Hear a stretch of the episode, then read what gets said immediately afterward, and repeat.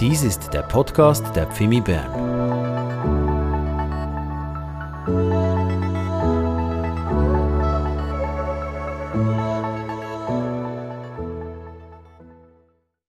Guten Abend, Fimi Bern. Schön mit euch dieses Jahr zu starten mit diesem Gottesdienst. Herzlich willkommen auch all diejenigen, die zugeschaltet sind über dem Livestream und uns von zu Hause aus mitverfolgen.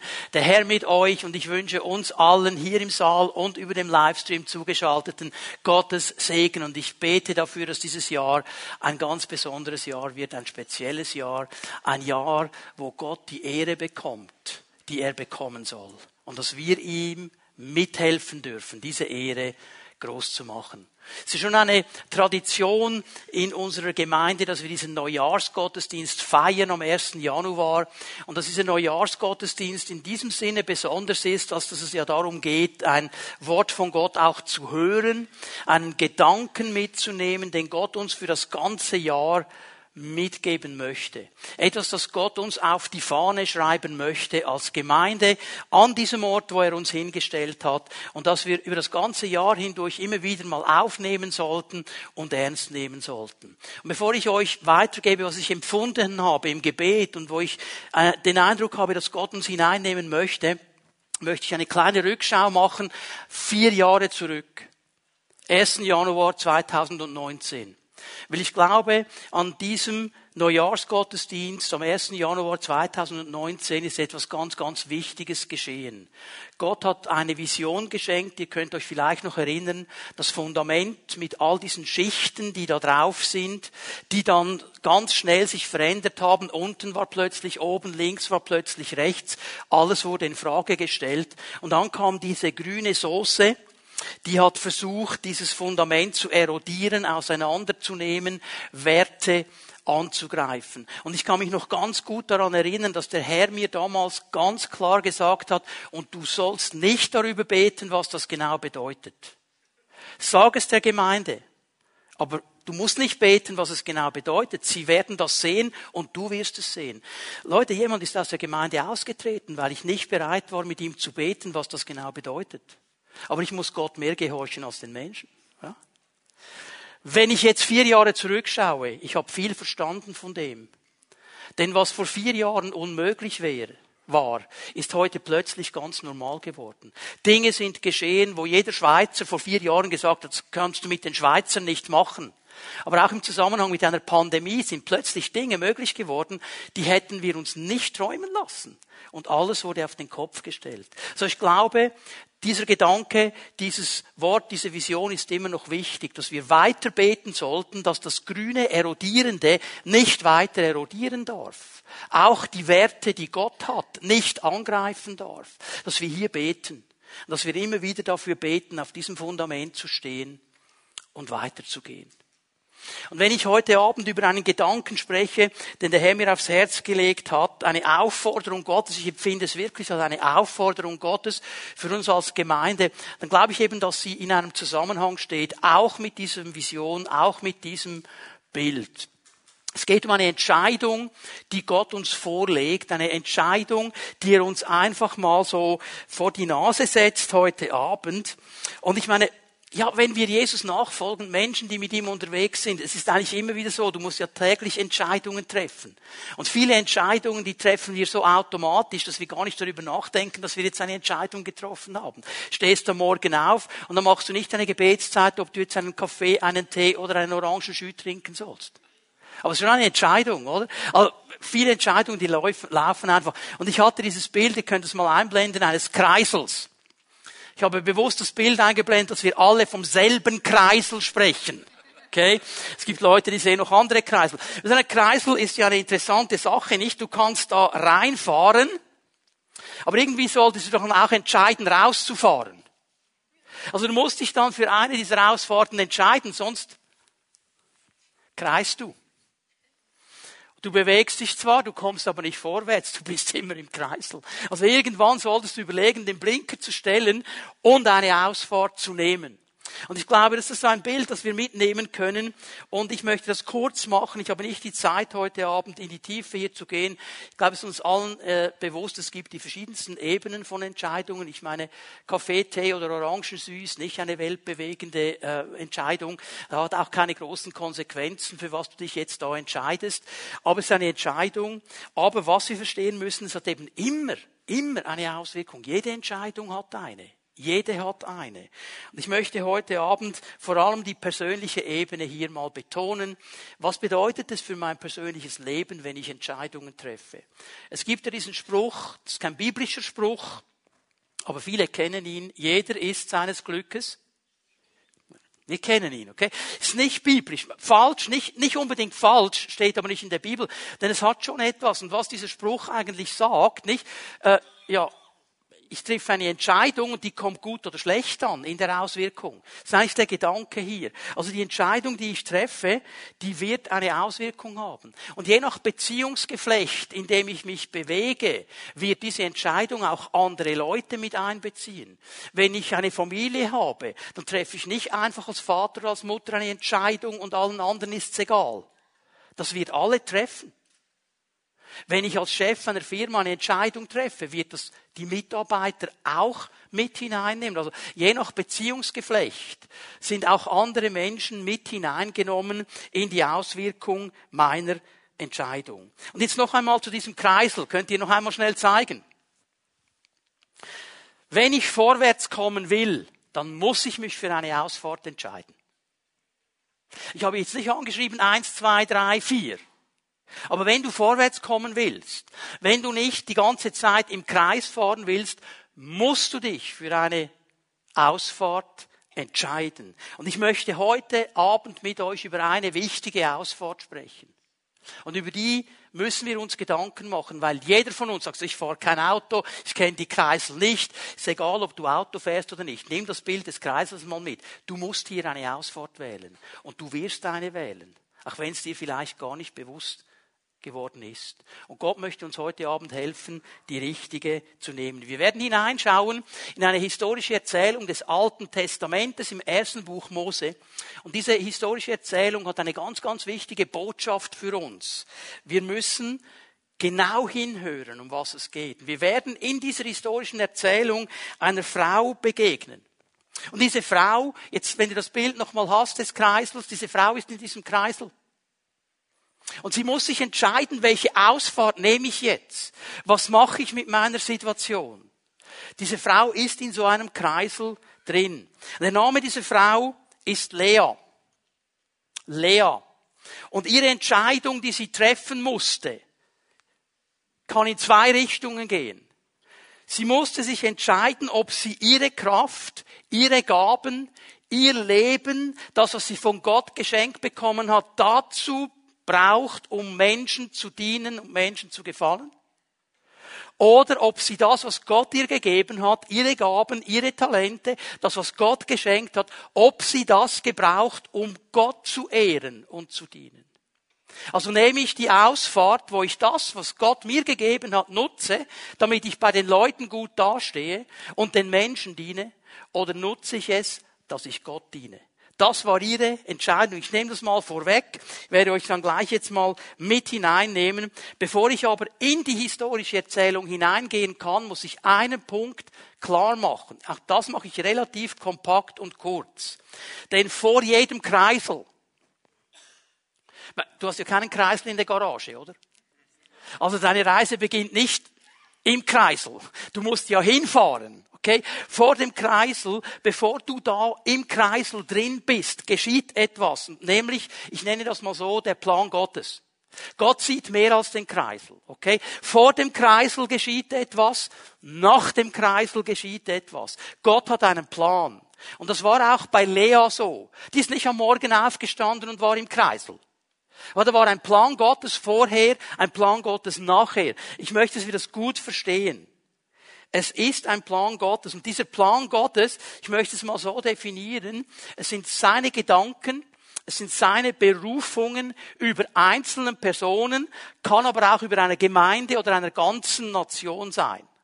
Gott hat Pläne. Und man spricht dann oft vom Heilsplan Gottes, weil er mit seinem Plan mehr verfolgt, als wir im ersten Moment wahrnehmen können. Lea hat wahrscheinlich nicht verstanden, wie wichtig ihre Entscheidung ist im ersten Moment. Aber im Heilsplan Gottes drin gesehen werden wir heute Abend erkennen, wie wichtig ihre Entscheidung war. Das ist der Gedanke, den wir mitnehmen müssen. Wie diese Menschen aber, die Lea und wie sie alle heißen, sie ist nicht allein in dieser historischen Erzählung, wie Menschen, jetzt könnten wir auch dich und mich nehmen, wie wir umgehen mit dem Heilsplan Gottes, wie wir ihn umsetzen, ist eine ganz entscheidende Frage. Das, was Gott uns gezeigt hat, er redet zu uns habe mich gefreut, äh, Dave, wenn du sagst, dass da äh, gewisse junge Leute zum ersten Mal die Stimme Gottes gehört haben. Ganz, ganz wichtig, Gott redet zu uns. Er will uns in diesen Plan hineinnehmen.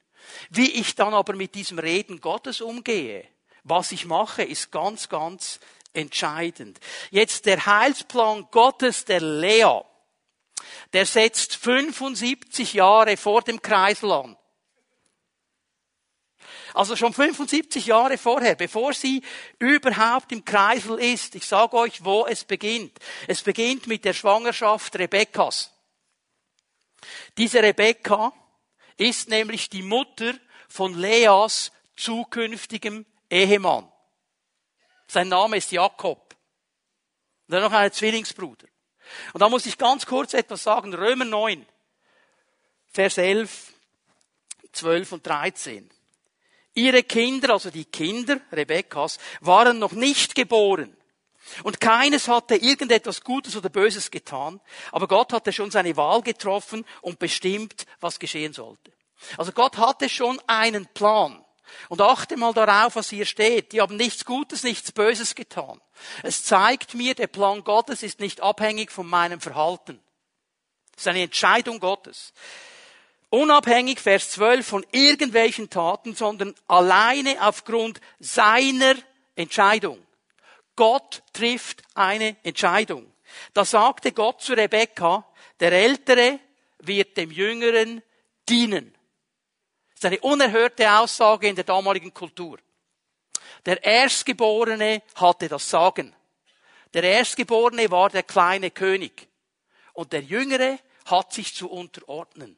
Und jetzt dreht Gott das auf den Kopf. So steht es auch an einer anderen Stelle, sagt dann Paulus hier in Römer 9, Vers 13, Jakob habe ich geliebt, Esau dagegen habe ich nicht geliebt. Jetzt, wir haben oft unsere Mühe mit dieser Stelle. Ja, warum denn? Und wir möchten das alles gerne wissen. Ja, wieso hat Gott das so gemacht? Weißt du was? Das geht uns gar nichts an. Gott ist Gott. Und er kann eine Entscheidung treffen. Und wenn er sagt, ich mache das so in dieser Situation, dann haben wir ihm zu vertrauen, dass er es richtig macht. Und jetzt möchte ich euch etwas ganz, ganz Wichtiges mitgeben. Es geht hier um anders. Er hat gesagt, ich habe mit dem Jakob einen anderen Plan als mit dem Esau. Hier geht es nicht um besser oder schlechter. Es geht um anders. Denn wenn du die Geschichte, die Erzählungen dir mal genau anschaust, Esau hat kein schlechtes Leben geführt. Obwohl er vieles aufs Spiel gesetzt hat. Er hat auch eine große Nation gegründet. Er war auch ein reicher Mann. Er hat sehr gut gelebt. Aber er war nicht der, von dem Gott gesagt hat, ich werde ihn nutzen in meinem Heilsplan. Ich habe mich für Jakob entschieden. Verstehen wir das? Anders. Nicht besser und schlechter. Und darum gefällt mir auch, wie die neue Genfer Übersetzung das hier gesagt hat. Ich habe Jakob geliebt, Esau dagegen habe ich nicht geliebt, ich habe für ihn einen anderen Plan. Okay? Also es geht um Pläne hier, es geht um die menschliche Sicht und die göttliche Sicht. Uns macht das Mühe, weil wir wollen ja so gerecht sein.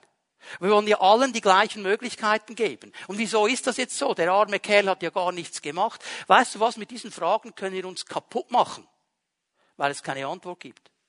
Gott hat einen Plan. Und die wichtige Frage wäre eigentlich nicht, warum hat Markus einen anderen Plan als ich? Die wichtige Frage wäre, Herr, wie kann ich meinen Plan umsetzen? Wie kann ich hineinkommen in das, was du für mich hast? Und wenn ich noch Zeit habe, segne ich den Markus, dass er in seinen Plan hineinkommt. Anders. Heißt nicht schlechter oder besser. Einfach anders, okay? Andere Berufung. Ganz wichtig. Und jetzt sehen wir bei Jakob etwas, darum möchte ich bei ihm einsetzen. Nämlich zwei Dinge. Wie lebe ich meine Berufung? Was mache ich jetzt damit? Der hat das ziemlich schnell gecheckt. Kinder sind in diesen Dingen relativ gut und schnell. Ich muss ihnen gar keine große Belehrung geben. Wenn die einen Vorteil rausholen können, die holen es. Jetzt schau mich nicht so fromm an, liebe Eltern. Auch dein Kind. Das sind einfach so.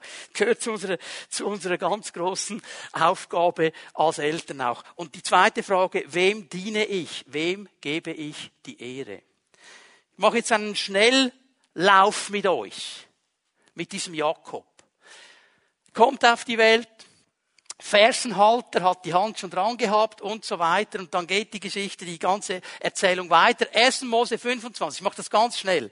Er trickst seinen Bruder mit dem Erstgeburtsrecht.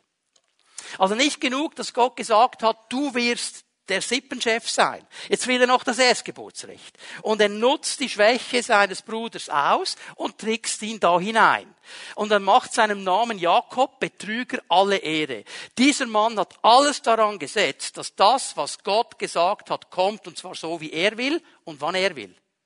Er hat gemerkt, ich muss Gott ein bisschen helfen. Gott kann das nicht alleine.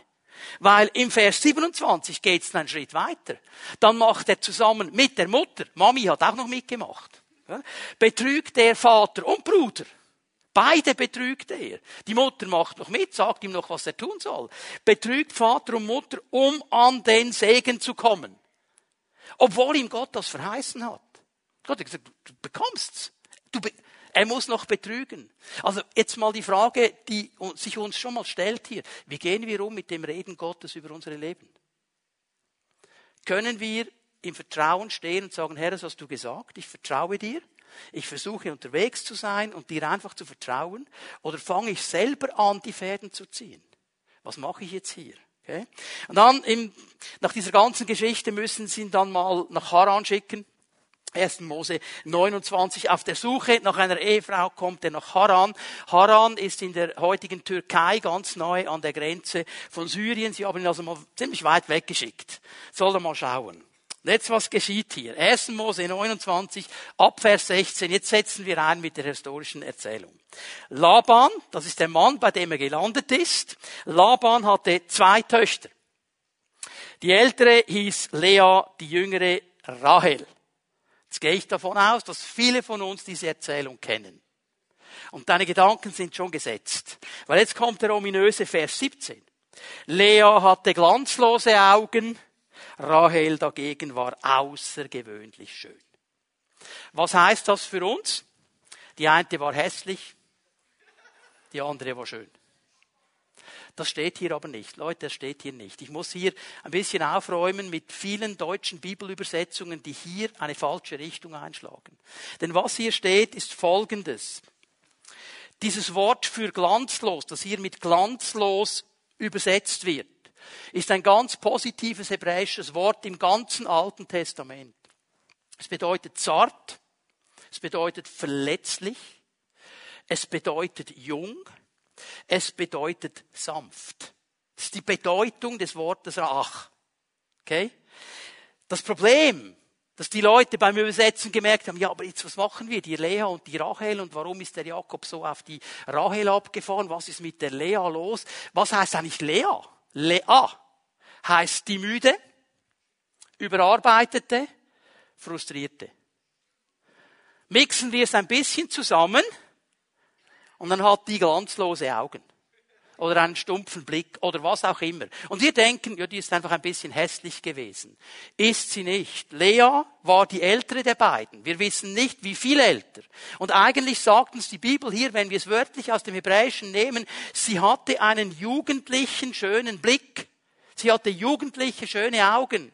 Und weißt du, was etwas vom Wichtigsten war im alten Orient? Die Augen. Das war etwas vom Wichtigsten. Jetzt hat sie aber ein Problem, die gute Lea. Die hatte eine Schwester. Und diese Schwester, also ich weiß nicht, was man jetzt sagen will, aber wenn die reinkam, waren alle anderen hässlich. Das muss eine wunderbar schöne Frau gewesen sein. Also so jemand hast du auch schon erlebt, du bist in einem Raum mit ein paar anderen Leuten und so und plötzlich kommt jemand rein und alle anderen sind glanzlos. Boah, boom. Meistens ist es ein Baby, oder? Verlieren wir eh. Okay. Eh, versteht den Gedanken? Das ist der Gedanke hier. Der Gedanke ist nicht, dass Lea hässlich war, sondern ihre Schwester war so wunderbar schön, dass sie alles überstrahlt hat. Kann sie vorstellen, was das für diese junge Frau bedeutet hat? Oder wie alt sie auch immer war. Das ist eine Schwester. Und die ist so wunderschön, dass alle nur sie sehen. Und du bist mit der im gleichen Zelt und in der gleichen Familie. Jakob, Vers 18, liebte Rahel. Ja, der hatte nur Augen für Rahel. Der konnte Lea gar nicht sehen. So schön war die Rahel. Sagt, hey, ich schlage dir vor, ich will sieben Jahre für dich arbeiten, wenn du mir deine jüngere Tochter Rahel zur Frau gibst. Okay? Jakob war bereit, alles zu geben. Alles zu, sieben Jahre. Sieben Jahre für diese Frau zu arbeiten. Sieben Jahre. Liebe junge Schwestern, die sitzen meistens hier hinten. Wenn einer kommt und dir schöne Augen macht, aber ist nicht bereit, etwas dafür einzusetzen, lass ihn ziehen. Gott hat einen besseren für dich. Okay? Ein Mann muss bereit sein, auch dafür zu kämpfen. Nicht du musst für ihn kämpfen. Wird alles umgedreht in unserer Gesellschaft. Der Mann hat dafür zu kämpfen. Amen? Ja, ich bin oldschool, ich weiß. Aber es hat einen Wert. Er war bereit. Er war bereit. Nach sieben Jahren kommt er, die Bibel sagt, es war wie ein Tag für ihn. Der war total verliebt. Kommt nach sieben Tagen sagt, okay Laban, ich habe meinen Teil des Deals erfüllt, jetzt bitte gib mir Rahel. Und der Laban macht ein Riesenfest. Riesenparty, also das, was du gestern gefeiert hast, vergiss es. Was er hier aufgezogen hat, Riesenparty, die haben eine Woche und mehr haben die Hochzeit gefeiert, alles drum und dran. Und jetzt kommt ja die große Frage, was sich die Männer immer fragen. Wir wissen ja, der hat ihm die falsche Frau ins Zelt geschickt. Warum hat er das nicht gemerkt? Warum hat er das nicht gemerkt? A, es war dunkel im Zelt. Okay. B, auf hebräischen Hochzeiten wird ziemlich viel getrunken. Und am nächsten Morgen, Vers 25, musste Jakob feststellen, dass Lea neben ihm lag. Was hast du mir da angetan? sagt er zu Laban. Ich habe doch für dich gearbeitet, um Rahel zu bekommen. Warum hast du mich betrogen? Jetzt fängt der Betrüger an auszurufen, dass er betrogen worden ist. Hast du schon mal etwas gehört vom Gesetz von Saat und Ernte? Ja, jetzt kommt natürlich der Laban. Es ist bei uns nicht üblich, die jüngere Tochter vor der Eltern zu verheiraten. Kultur. Und die große Frage, die sich Jakob stellte, die stellen wir uns alle auch. Wieso hast du mir das nicht vorher gesagt? Hättest es mir ja vorher sagen können. Vers 27, verbring mit Lea die Hochzeitswoche, dann bekommst du Rahel noch dazu. Allerdings musst du weitere sieben Jahre für sie arbeiten. Das ist der Anfahrtsweg, okay? Dann nach einer, also die, die, die Rahel hat er dann gleich bekommen nach einer Woche. Musste zwar noch sieben Jahre arbeiten dafür, hat sie aber gleich bekommen. Also am Ende der Hochzeitwoche steht er da mit zwei Frauen. Das ist seine Geschichte. Und hier mittendrin in dieser Geschichte, und darüber möchte ich ein bisschen sprechen, jetzt ist die Situation von Lea. Haben wir mal darüber nachgedacht, was das für diese Frau bedeutet hat? Weil sie ist hier einfach in dieser Geschichte drin. Es wird nichts gesagt, dass sie Jakob toll fand. Sie ist wie eine Manövriermasse von zwei cleveren Männern. Laban war ja auch ein Schlitzohr. Der hat ja immer ein bisschen gedealt. Wenn er was dealen konnte, hat er was gedealt. Das ist ein Mini-Betrüger. Und der Jakob war auch so ein Typ. Und hier, es ist einfach die Manövriermasse hier drin. Über sie wird einfach bestimmen. Es wird nie gefragt, Lea, was möchtest du? Und sie findet sich hier in einem Spiel, sie befindet sich in Umständen, wo sie überhaupt nichts dafür konnte. Sie hat nichts gemacht. Sie hat das nicht verdient. Sie ist die Betrogene in einer Betrugsgeschichte. Das ist der Fakt an ihr. Da steht sie. Und jetzt die große Frage, wenn du jetzt das als den Kreisel nimmst, was macht sie jetzt? Was für eine Ausfahrt nimmt sie jetzt? Ich meine, die Frau, die steht jetzt in einer Ehebeziehung mit einem Mann, der eigentlich ihre Schwester will. Und nach sieben Tagen ist die Schwester noch im selben Zelt. Ist sie noch da? Was geschieht hier? Bevor ich jetzt über die Entscheidung von Lea etwas sage, möchte ich euch zeigen, wie Gott reagiert. Es ist ganz wichtig, dass die Bibel uns hier sagt, wie er reagiert. Vers 31. Der Herr sah, dass Lea zurückgesetzt wurde, Deshalb schenkte er Kinder. Rahel hingegen blieb kinderlos. Ich möchte dir hier nur eines sagen. Vielleicht denkst du, ich kann mich so identifizieren mit der Lea. Mich sieht auch niemand. Ich bin einfach auch nur die Manövriermasse. Über mich wird einfach auch nur bestimmen. Niemand sieht mich. Alle haben das Gefühl, ich sei eine komische oder ein komischer. Ich habe ein bisschen glanzlose Augen. Ich habe nie den Glanz der anderen. Niemand sieht mich. Ich möchte dir eines sagen, Gott sieht dich. Gott sieht, wenn alle dich nicht sehen, Gott sieht dich. Gott hat Lea gesehen. So oft glauben wir nämlich, warum sage ich das? Dass das, was wir im Natürlichen erleben, auch im Geistlichen so ist. Wenn die Menschen mich nicht sehen, wenn die Menschen mir keinen Ruhm geben, wenn die Menschen mir keinen Raum geben, sieht Gott mich auch nicht. Ist oft diese, diese Abkürzung, die wir nehmen, weil wir denken, Gott wird auch so handeln wie die Menschen. Gott handelt anders. Gott sieht dich. Gott vergisst dich nicht. Wenn du denkst, okay, die Menschen nehmen mich nicht an, dann habe ich auch Ablehnung bei Gott. Die Menschen, ähm, ja, die, die geben mir keinen Applaus, ich habe auch keinen Segen bei Gott. Das ist völlig falsch gebe dir nur eine Bibelstelle von vielen, die ich dir geben könnte. Hebräer 13, Vers 5, der zweite Teil des Verses. Denn Gott hat gesagt, ich werde dich nie verlassen und dich nie im Stich lassen. Nie. Das war die Voraussetzung. Und was Lea hier erlebt, ist etwas ganz Interessantes. Gott schenkt ihr Kinder. Er schenkt ihr Kinder. Nicht der Lieblingsfrau nicht der Rahel. Sie bekommt Kinder. Und diese Kinder waren absolut wichtig für die Lebensberufung, für den Heilsplan Jakobs. Denn er sollte der Stammfürst eines großen Volkes werden. Da brauchst du Kinder dazu. Und Gott geht über diese Lea. Gott gibt ihr die Gabe, bitte hör mir gut zu, er gibt ihr die Gabe, etwas hervorzubringen, produktiv zu sein, fruchtbar zu sein. Und was Gottes Plan ist mit der Lea, ist Gottes Plan mit jedem von uns. Er möchte jeden von uns produktiv machen. Er möchte jedem von uns eine Gabe geben, etwas hervorzubringen für ihn. Er möchte jedem von uns helfen, ein Licht zu sein, das scheint für ihn. Er möchte jeden von uns da hineinnehmen. Darum gibt er uns Gaben und Talente. Die sind ganz unterschiedlich. Aber das Ziel ist immer das, dass er Ehre bekommt, dass er groß wird. Und diese Gaben, die sollen wir brauchen, um ihn zu ehren. Darf ich den Kreisel nochmal sehen? Einfach, dass wir ihn vor Augen haben. Wunderbar. Jetzt ist sie da drin. Jetzt ist sie da drin. Was für eine Ausfahrt nimmt sie? Und die erste Ausfahrt, die sie nimmt, die möchte ich euch zeigen. Vers 32. Als Lea ihren ersten Sohn zur Welt brachte, nannte sie ihn Ruben. Seht, ein Sohn. Das wäre die Übersetzung. Und sie sagte, jetzt schau, was sie sagt. Der Herr hat meinen Kummer gesehen, nun wird mein Mann mich endlich lieben. Das ist, was die macht. Lea erwartet eine Reaktion von Jakob. Sie hat das, was Gott ihr geschenkt hat, benutzt, um die Liebe ihres Mannes zu kaufen. Das war ihre Idee. Sie wollte die Ehre und den Applaus ihres Mannes. Sie wollte die Geliebte sein. Sie nimmt das, was Gott ihr gibt, und sie dient Jakob damit. Sie will seine Liebe. Gott hat gewirkt, Gott hat fruchtbar gemacht. Lea entscheidet sich, das für Jakob einzusetzen. Es ist ihr wichtiger, und Leute, es ist uns oft wichtiger, Menschen zu gefallen, als Gott zu ehren. Das ist die Botschaft hier drin.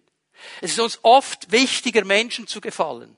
Wir sagen lieber mal nichts, damit die Menschen uns auf die Schulter klopfen, als das zu sagen, was Gott denkt und komisch angeschaut zu werden. Dann dienen wir mit dem, was Gott uns gegeben hat, dem Menschen und ehren Gott nicht dabei.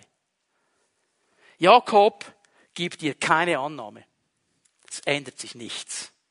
Die Geschichte geht normal weiter. Auch nach Ruben ist die Rahel noch da. Die sind immer noch zu dritt in dieser Beziehung. Geht weiter. Und Lea, die steht jetzt wieder im Kreisel. Und jetzt muss sie sich entscheiden, was mache ich jetzt? Jetzt könnte sie sagen, okay, jetzt habe ich diesen Ruben auf die Welt gebracht. Es kommt keine Reaktion von diesem Jakob. Irgendwie ist was falsch. Ich höre einfach auf, das zu tun, was Gott gesagt hat. Ich höre einfach auf, mit meinen Gaben zu dienen. Ich mache jetzt Streik. Keine Kinder mehr von mir. Fertig. Meine Gabe wird nicht mehr genutzt. Viele Leute, auch hier, die sitzen hier heute Abend, haben genauso reagiert. Gott hat zu dir geredet. Gott hat dir einen Plan gezeigt. Du hast angefangen, mit den Gaben zu dienen. Der Applaus von, von den Menschen ist nicht gekommen. Du hast gesagt, stimmt etwas nicht, ich höre auf damit. Falsche Ausfahrt. Mein Lieber, meine Liebe, falsche Ausfahrt. Oder sie könnte sagen, zweite Möglichkeit, boah, ich habe den Sohn auf die Welt gebracht, keine Reaktion, ich muss mir noch mehr Mühe geben. Ich muss noch mehr dafür kämpfen. Ich muss mich noch mehr einsetzen. Und die ist genauso fatal. Noch mehr ins Hamsterrad, noch mehr fromme Werke tun. Genauso falsch. Lea entscheidet sich, wie viele für uns, für genau diese zweite Ausfahrt. Schau mal, was jetzt kommt, Vers 33. Danach wurde sie wieder schwanger, brachte einen zweiten Sohn zur Welt. Der Herr hat gehört, dass ich nicht geliebt werde. Darum hat er mir noch einen Sohn geschenkt, sagte sie, und nannte ihn Simeon, Erhörung. Vers 34. Als sie ihren dritten Sohn bekam, sagte sie, nun wird mein Mann sich mir zuwenden und bei mir bleiben, denn ich habe ihm drei Söhne geboren. Darum nannte sie ihn Levi, Zuwendung. Jetzt kannst du mal rechnen, was für einen Prozess, einen Zeitprozess diese Frau auf sich genommen hat. Drei Schwangerschaften. Neun Monate gebären, dann wieder schwanger. Okay, ihr könnt das selber ausrechnen. Nur mit einem Ziel. Ich will die Liebe meines Mannes. Ich will die Ehre und den Applaus von Jakob. Ich will, dass Menschen mich sehen. Ich mache alles, was möglich ist, dass dieser Mensch mir endlich gibt, was ich denke, müsste er mir geben. Sie bleibt in diesem Prozess. Aber weißt du, was das Tragische ist? Und ich weiß, ich spreche jetzt zu Menschen hier, so geht es dir in deiner Beziehung zu Gott. Weißt du, was das Tragische an dieser ganzen Geschichte ist? Irgendwann in diesem Prozess ist Gott nicht mehr drin. Denn schau mal, Vers 32 und 33 spricht sie noch von Gott. Vers 34 ist Gott nicht mehr da. Da ist sie am Nullpunkt angekommen. Sie hat alles investiert, alles gegeben, um ihrem Mann zu gefallen.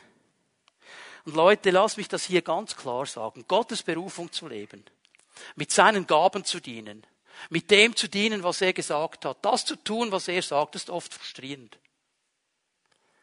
Und es ist oft unverstanden. Und wenn ich dann die Ehre von Menschen suche und den Applaus von Menschen suche, wenn dann keine Reaktion kommt, dann bin ich einfach dran, aufzugeben. Weil ich suche diesen Applaus am falschen Ort. Ich suche diese Zuwendung am falschen Ort. Irgendwann in diesem Prozess, darf ich den Kreisel noch mal sehen? Irgendwann in diesem Prozess merkt aber diese gute Frau anscheinend, es muss noch eine weitere Ausfahrt geben. Das kann es nicht sein. Es kann es nicht sein. Und jetzt trifft sie die richtige Entscheidung, Vers 35. Lea wurde noch einmal schwanger und bekam ihren vierten Sohn. Jetzt will ich den Herrn loben. Siehst du den Unterschied? Jetzt will ich den Herrn loben. Irgendwas ist geschehen im Leben dieser Frau. Jetzt Leute, bitte hört mir gut zu. Die ist immer noch in dieser Dreierbeziehung. Rahel ist immer noch da.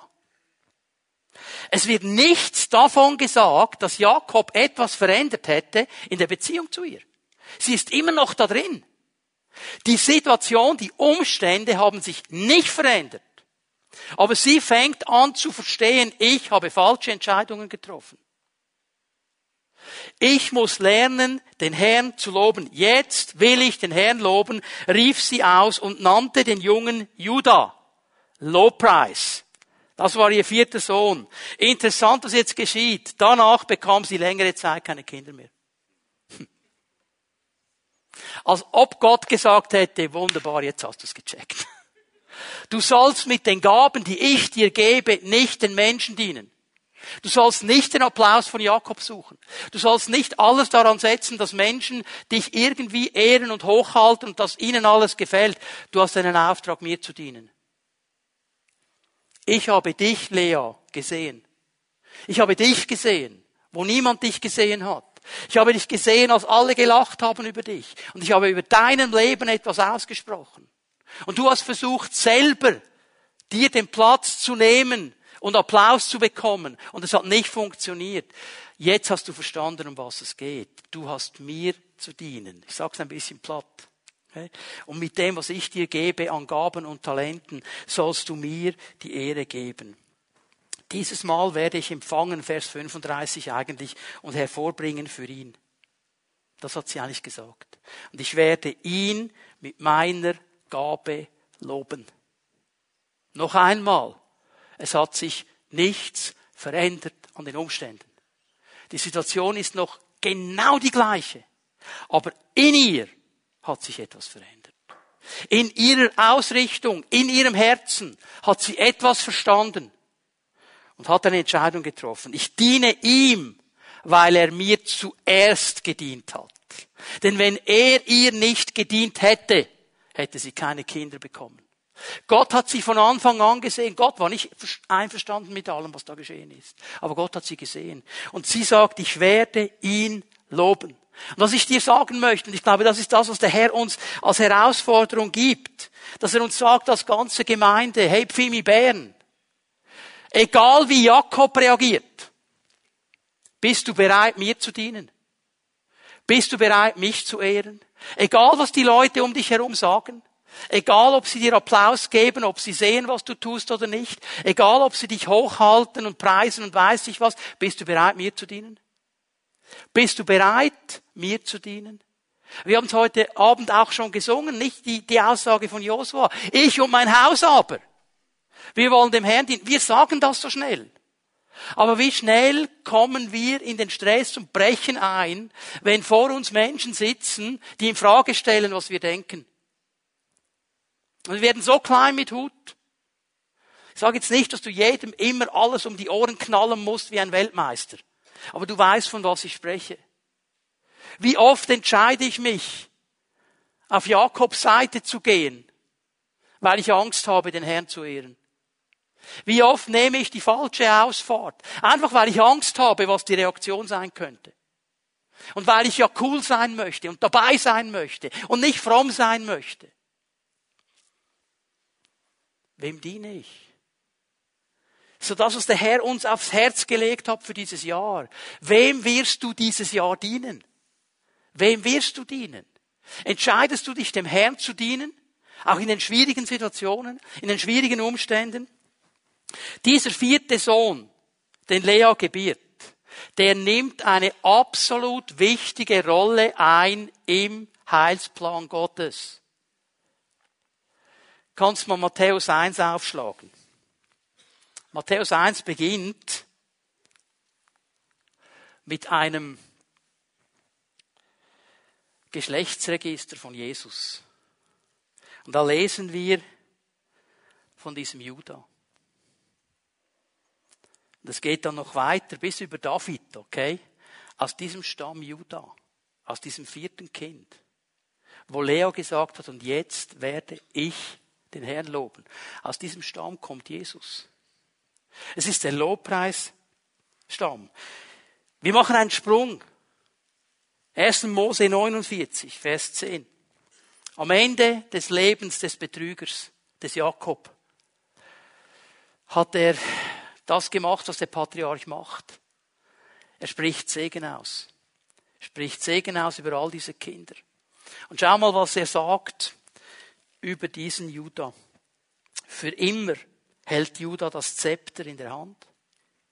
Aus seinem Stamm geht stets der König hervor, bis der große Herrscher kommt, dem alle Völker dienen werden der kam nicht von der Rahel. Er kam von der Lea. Er kam von der, die ausgelacht worden ist, die nicht gesehen worden ist, die Leute im Glanz ihrer schönen Schwester nicht beachtet haben. Er kam für sie und durch sie. Gott sucht nicht Menschen, die andere Menschen begeistern. Gott sucht Menschen, die ihm treu dienen wollen. Das ist der wichtige Punkt. Das ist der wichtige Punkt. Lass mich hier zum Ende langsam kommen, weil ich möchte dir etwas zeigen. Das hat mich, das hat mich so bewegt. Ich habe gedacht, Herr, wie viel Mal habe ich es gelesen und das nicht gecheckt? Und ich habe mir gedacht, ich bin wahrscheinlich wie Jakob. Der brauchte auch extrem lange, bis er Dinge gecheckt hat. Schau mal am Ende seines Lebens, Vers 29, immer noch 1. Mose 49. Ich werde bald sterben, sagte Jakob zu seinen Söhnen. Und wenn ich im Tod mit meinem verstorbenen Verwandten vereint werde, dann begrabt mich in unserem Familiengrab in Kanaan. Es liegt in der Höhle auf dem Grundstück des Hethiters Ephron in Machpelah, östlich von Mamre. Abraham hat Ephron das Grundstück abgekauft und zur Grabstätte gemacht. Dort wurde er selbst und seine Frau Sarah sowie Isaac und seine Frau Rebekka begraben. Auch Lea habe ich dort beigesetzt. Hast du verstanden, was dieser Mann am Ende seines Lebens macht? Er sagt, ich will da begraben werden, wo die Lea ist. Nicht da, wo die Rahel ist. Da, wo die Lea ist. Er hat lange gebraucht. Aber er hat es gecheckt. Am Schluss seines Lebens hat er es gecheckt. Und ich denke, einer der Auslöser war auch, dass Lea aufgehört hat, um ihn herum. Und angefangen hat, dem zu dienen, dem der Dienst gehört und dem die Ehre gehört. Jakob wollte da begraben sein, wo Lea begraben liegt. Jetzt bitte hör mir gut zu. Gott hat seinen Zeitplan. Und Gott hat seine Ordnung. Warum sage ich das? Bitte hör mir gut zu. Es ist nicht deine und nicht meine Aufgabe, alles zu verändern und alles in Ordnung zu bringen. Ich kann die Welt nicht verändern. Ich kann mein Umfeld nicht einfach verändern. Ich kann nicht in alles Ordnung hineinbringen. Das ist nicht unser Auftrag. Das ist der Auftrag Gottes. Aber ich sehe hier an diesem Jakob, dass er Gott am Ende alles in Ordnung bringt. Und er gibt der Lea was sie eigentlich immer wollte. Am Ende ihres Lebens. Wenn sie dafür gekämpft hat, hat sie es nicht bekommen. Aber am Schluss sagt der Jakob, ich will da begraben sein. Bei ihr, nicht bei der Rahel. Unsere Aufgabe ist, Gott zu dienen mit den Gaben, die Gott uns gegeben hat. Das ist unsere Aufgabe. Das ist unsere Aufgabe, mit ihm, ihm zu dienen, mit dem, was er uns gegeben hat, hervorzubringen, was immer das ist. Und das zu tun, was er will, und ihn zu ehren und zu loben damit. Es ist nicht unsere Aufgabe zu sehen, was dann geschieht. Das ist nicht unsere Aufgabe. Unsere Aufgabe ist genau so wie eine Lea zu sagen, okay Herr, ich will dich loben damit. Das hast du mir gegeben. Und Gott fordert uns heraus als Gemeinde. Er sagt, okay, Pfimi Bern, Suchst du das Lob? Suchst du die Annahme? Suchst du den Applaus von Jakob? Oder suchst du mich? Wen suchst du? Bist du bereit, mich zu loben, mich zu ehren mit deinem ganzen Leben? Und vertraust du mir, dass ich in meinem Zeitplan die Dinge in Ordnung bringe? Gott hat zu dir gesprochen über deine Kinder. Das Beste, was du tun kannst, ist zu beten. Gott hat einen Zeitplan. Gott hat vielleicht zu dir gesprochen über deine Ehe. Das Beste, was du tun kannst, ist zu beten. Gott hat einen Zeitplan. Wenn er ein Wort gesprochen hat, vertraue ihm. Versuch es doch nicht selber zu machen. Manchmal haben wir das Gefühl, okay, was machen die, was machen die, oh, jetzt könnten wir noch, und wir versuchen alles zu kopieren. Gott hat uns nicht den Auftrag gegeben, oder ich sage so, Gott hat Jakob nicht den Auftrag gegeben, Esau zu sein. Und er hat Esau nicht den Auftrag gegeben, Jakob zu sein. Es ging bei beiden darum, gehen Sie hinein in das, was Gott gesagt hat. Fimi Bern, wie entscheidest du dich? Können wir aufstehen miteinander? Die Lobpreise bitten, nach vorne zu kommen. Lass uns mal einen Moment über diese Frage echt nachdenken. Sie in unseren Herzen bewegen. Suche ich den Applaus von Jakob oder suche ich den Applaus des Herrn? Bin ich bereit, ihn zu loben, zu ehren, ihm zu dienen. Auch wenn kein menschlicher Applaus kommt, wenn niemand reagiert, wenn es niemand sieht. Diese Woche zwischen Weihnachten und Neujahr eine Lebensgeschichte gehört von einer Person aus unserer Mitte, ich werde den Namen nicht nennen. Und da waren auch Menschen involviert, die ich gut kenne. Eine Frau. Und diese Frau war neben ihrem Mann, sage ich mal so, eine kleine Nummer, ein kleines Licht. Aber im Leben dieser Person war diese Frau der entscheidende Moment, dass Jesus angenommen worden ist. Nicht der große Mann mit dem großen Namen. Verstehen wir? Oft suchen wir den Applaus. Oft suchen wir die Menschen, die sagen, oh, so toll, so gut, so wunderbar. Und vergessen, dass Gott uns einen Auftrag gegeben hat. Die Aufgabe ist, zu tun, was er uns sagt. Und wenn jemand reagiert, schön. Und wenn niemand reagiert, er bekommt trotzdem die Ehre. Aber das ist die Entscheidung, die er uns auf die Fahne schreiben möchte für dieses Jahr. Fimi Bern, welche Ausfahrt nimmst du? Und ich möchte das so machen heute Abend. Wir werden jetzt dann gleich dieses Lied singen, ich will dich anbeten. Und genau darum geht es.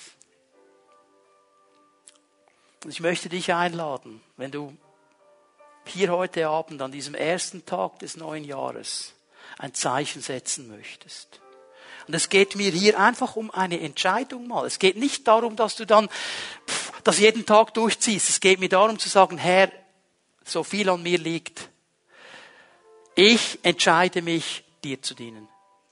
Ich entscheide mich, dich zu ehren. Ich entscheide mich, meine Gaben zu nehmen und dir zu ehren. Ich entscheide mich, das, was du mir gegeben hast, zu brauchen, dass es etwas Gutes hervorbringt. Egal, ob jemand reagiert oder nicht, aber das ist meine Entscheidung. Und du reißt dich ein in eine Reihe mit Josua, der gesagt hat, ich und mein Haus aber, wir wollen diesem Herrn dienen.